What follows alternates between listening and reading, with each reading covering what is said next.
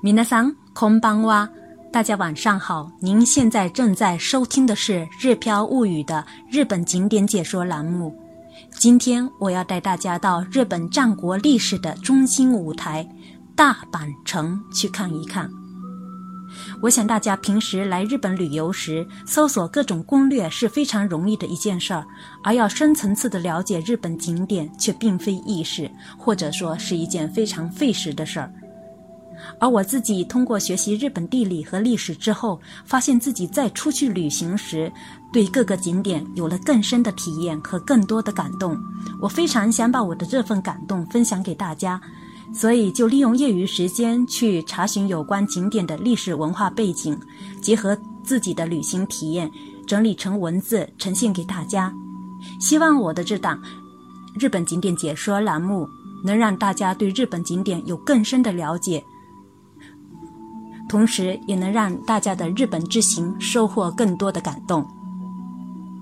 虽然这是一件非常费时间的事情，或许很长时间我才能出一集新的内容，但我希望自己能够坚持，坚持给大家讲一百个景点。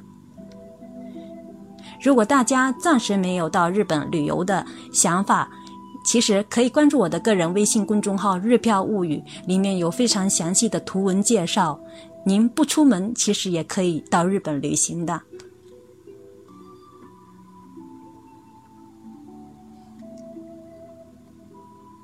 提起连接日本南北的繁华商业城市大阪，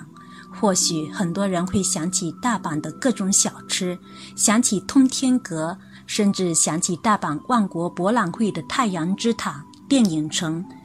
但是对于大阪本地人来说，能作为大阪象征的，首推大阪城。当地人亲切地称大阪城为“太阁之城”。太阁是对古时把摄政或官白的职位传给子孙的人的称呼，这里指的是丰臣秀吉。大阪城是日本战国时期的中心舞台，著名武将织田信长。丰臣秀吉、真田幸村、德川家康等都与大阪城有着千丝万缕的联系。在日本战国时代，大阪城所在地石山不仅具有优越的地理优势，同时也是军事政治上的重要纽带。为了夺下石山，织田信长在1570年到1580年之间，对石山地区的势力。一向宗石山本愿寺展开了长达十一年的战争。织田信长拿下石山四年后撒手人寰，丰臣秀吉成了他的后继者。丰臣秀吉命令西国三十多个大名，在将近两年时间内，在石山地区首先建起了装饰华丽优美的大阪城天守阁，而整个城池的完成历经了十五年时间。在局势动荡、各方势力版图尚未明朗的情况下，急于先建成天守阁，或许是秀吉想向世人显示自己的政治权威性与经济实力吧。据说，作为功臣名将的丰臣秀吉评价建成后的大阪城说：“从正面来看，根本就没有可攻之处。”一六零零年关之原战役后，德川家康开创了江户幕府，掌握了大权，而丰臣秀吉的遗孤丰臣秀赖已经降为只能收获九万七千吨大米的领地大名。久攻不破的大阪城，丰臣丰臣家雄厚的经济实力以及羽翼渐丰的秀赖，这根常年梗在德川家康喉头的刺儿越来越大。终于到了非拔不可的地步。一六一四年冬，德川家康借方弘寺钟鸣事件，以莫须有的罪名发动对大阪城的进攻，称之为“大阪东之政”。在真田信村率众奋勇抵抗之后，以讲和收场。德川家康在讲和条件当中提出了将外护城河填埋的要求，实际填河时却故意将。内护城河也填了，自此大阪城中心失去了双重保护，成了上岸的河马。一六一五年，德川家康再次发动大阪夏之阵时，这座久攻不破的城池轻而易举地被攻破了。丰臣秀赖和母亲殿军自尽于城内，大阪城烧毁。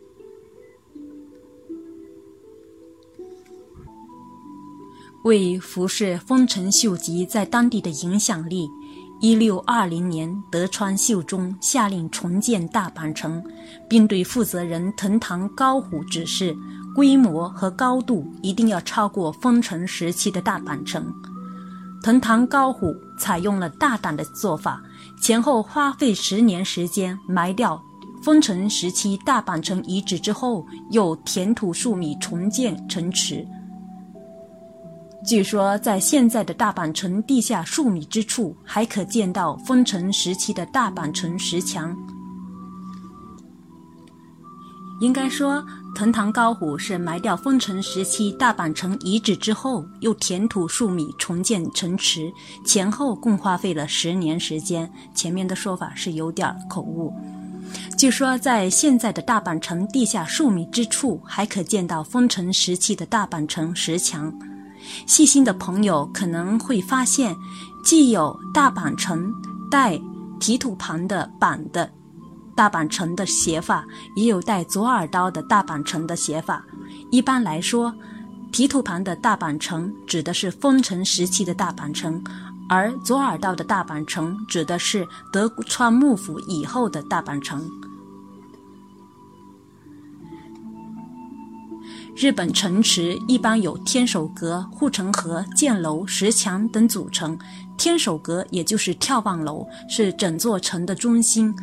战国时代，天守阁一失陷就意味着战败，所以城池在设计时不但要注意外围防守，更要设置障碍，延缓敌军进城后快速接近天守阁。一六六五年，德川幕府时代重建的天守阁毁于一场闪电引起的火灾之后，一直都没有重建。现在的大阪城由外护城河二王、内护城河和城中心的天守阁组成。天守阁是一九三一年向市民们募捐了一百五十万之后才重建起来的第三代的天守阁。第三代天守阁为钢筋水泥结构，高的。将近五十五米，在德川时代石基的基础上，参考大阪夏之阵图评分里的丰臣时期天守阁外形设计完成建设，可以说是第一代和第二代的融合。一九九七年，大阪城天守阁作为近代建筑登陆有形文化财。二零零六年，大阪城进入日本一百名城之列。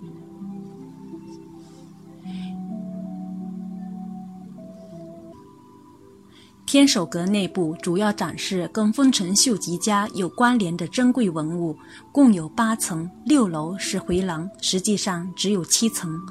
乘坐内部电梯直达八楼瞭望台，绕走廊走一圈可以来一个三百六十度的眺望。站在这离地面五十米高的地方，透过钢丝网，大阪城公园、大阪历史博物馆、大阪城大厅、水晶塔尽收眼底。广阔的大阪城境内被绿树包围，城外却高楼林立，洋溢着繁华商业都市的气息。仅仅几步之遥，意境却有天壤之别。登高望远，享受完自然美景后，可以到七楼了解丰臣秀吉的生平历史。透视屏清晰地再现了秀吉波澜壮阔的一生。不同于织田信长和德川家康，丰臣秀吉出身贫农家，六岁丧父，次年母亲改嫁，无依无靠。战火纷飞、靠实力说话的年代里，秀吉能从养马小卒攀登到权力的巅峰。其背后必能找到成功的要素。据说他将织田信长的草鞋放在怀里温热，赢得了信长的信任。另有文字记载，他还善于表扬旁人，让周围的人尽心尽力为他办事的同时，还赢得了别人的尊重。能做到如此，将天下收入囊中，囊中似乎也不为不足为奇。当我们为丰臣秀吉的翻身记拍手欢呼之后，再看到五楼的大阪夏之镇图屏风时，肯定又会唏嘘不已。这幅一百五十点三乘以百分之三百六十点七厘米的六折屏风里，描画的是大阪夏之镇的场景，既有两军厮杀的场景，也有城池沦陷后平民四处逃散的场景。德川军队将士四处追杀的骇人场景，如此惨烈的画面，英雄在九泉之下也只能怒目圆睁而无力回天。整个画面共描画了五千零七十一个人物，三百四十八匹马，一千三百八十七面旗帜，枪九百七十四把，弓箭一百一十九张，铁炮一百五十八挺。也是了解丰臣时代的重要的美术作品。三四两层禁止照相，展示有丰臣秀吉亲自书写的信件，还有甲胄、头盔、战刀、木像等大量的珍贵历史文物。如果你还沉浸在刀光剑闪的战国时代的话，可以到二楼的体验角，戴上沉重的头盔，披上厚厚的甲。盔甲，让自己变身丰臣秀吉或忠心守卫秀赖模子的真田幸村，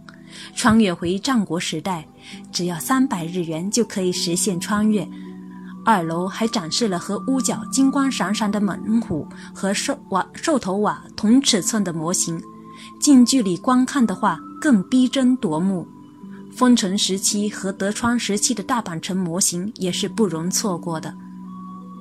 离开天守阁之前，还可以在一楼影视厅看一看有关丰臣秀吉的电影，缅怀一下英雄，或许也能给自己几分前进的动力。大阪城不仅是战国历史的中心舞台，同时也是一座巨石之城。大阪城留下了战国时代三位权力顶点武将的轨迹，也留下了无数的巨石。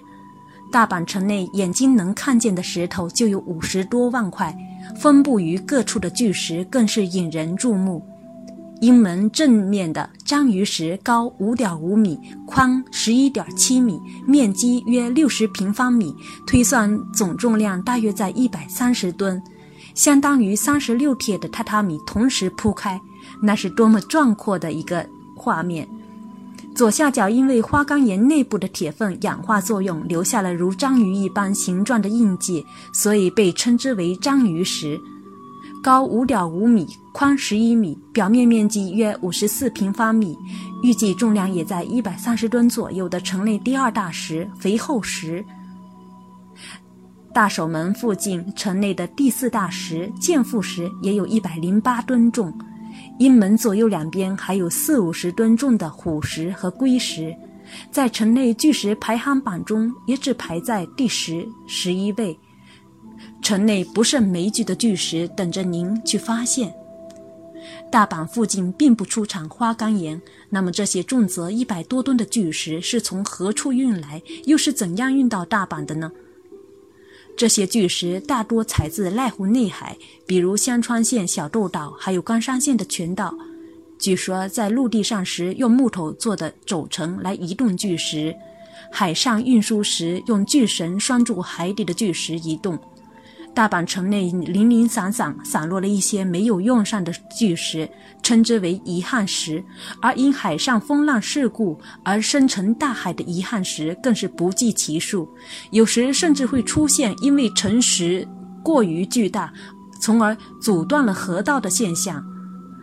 当初德川幕府把这些筑城任务全部派到各个大名们的头上，除了彰显德川幕府的实力。更是为了削弱各个地方大名的实力，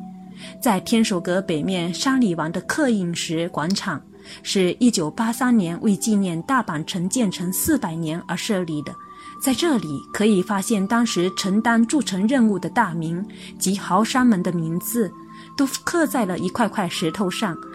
四百多年前，大明豪商们指挥筑城时的热闹景象，顿时浮现在眼前。作为一座城池，更少不了防御功能。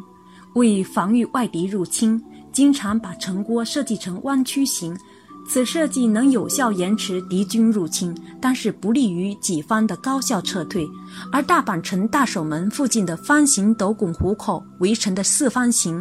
城墙上建长形房屋，因为沿用松永久秀所建多文城建楼建法，所以也称多文路，是现存最大的建楼。当敌人进入方形斗拱虎口，迷失方向时，会遭到来自三面的袭击。紧邻多闻鲁的千贯鲁傲立在石墙上，从北西方向守护大守门。建于一六二零年的这座两重两层的箭楼是城内最古老的建筑之一，和北西方向的甘鲁一起被指定为国家重要文化财。据说当年这是一个极度难攻的地方。所以，织田信长在攻击石山本院寺时下令：谁要是能拿下这个南关，上千贯也一点都不可惜。现在的千贯路就是建在这个南关上，所以取名为千贯路。每年的五月黄金周或十月、十一月的节假日前后，多闻路和千贯路会特别开放。如果您来得巧，赶上了特别公开的话，可千万别错过内部参观的好机会。在南外墙的城墙上，曾矗立了七座箭楼，经过数次战火洗劫，现在留下的也就只有一号和六号两座箭楼，设置了铁炮和石头攻击时用的小窗。如果您有时间的话，尝试在这座丰臣秀吉曾胜仗过的城池里找一找或明或暗的暗道，我想您的大阪城之旅一定会增添无限的乐趣。走出厚重历史沉淀下的大阪城，徜徉在绿树成荫的大阪城公园时，发现自己走在日本樱花名所一百之列当中时，或许你也会跟我一样，为自己能在和平年代里拥有漫步绿树或红花丛中的从容而雀跃。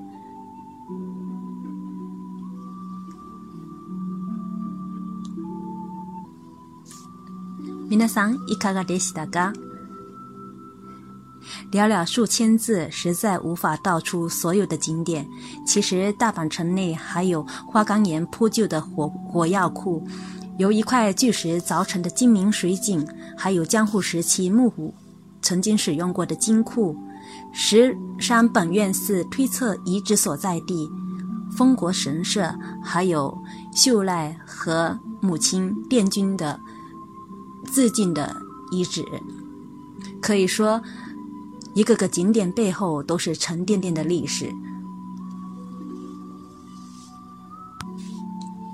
这里忍痛割爱过的地方，就等着大家实际去旅行的时候，自己去慢慢的发现吧。今天我们就给大家讲解到这里，我们下次再见。それではまたね。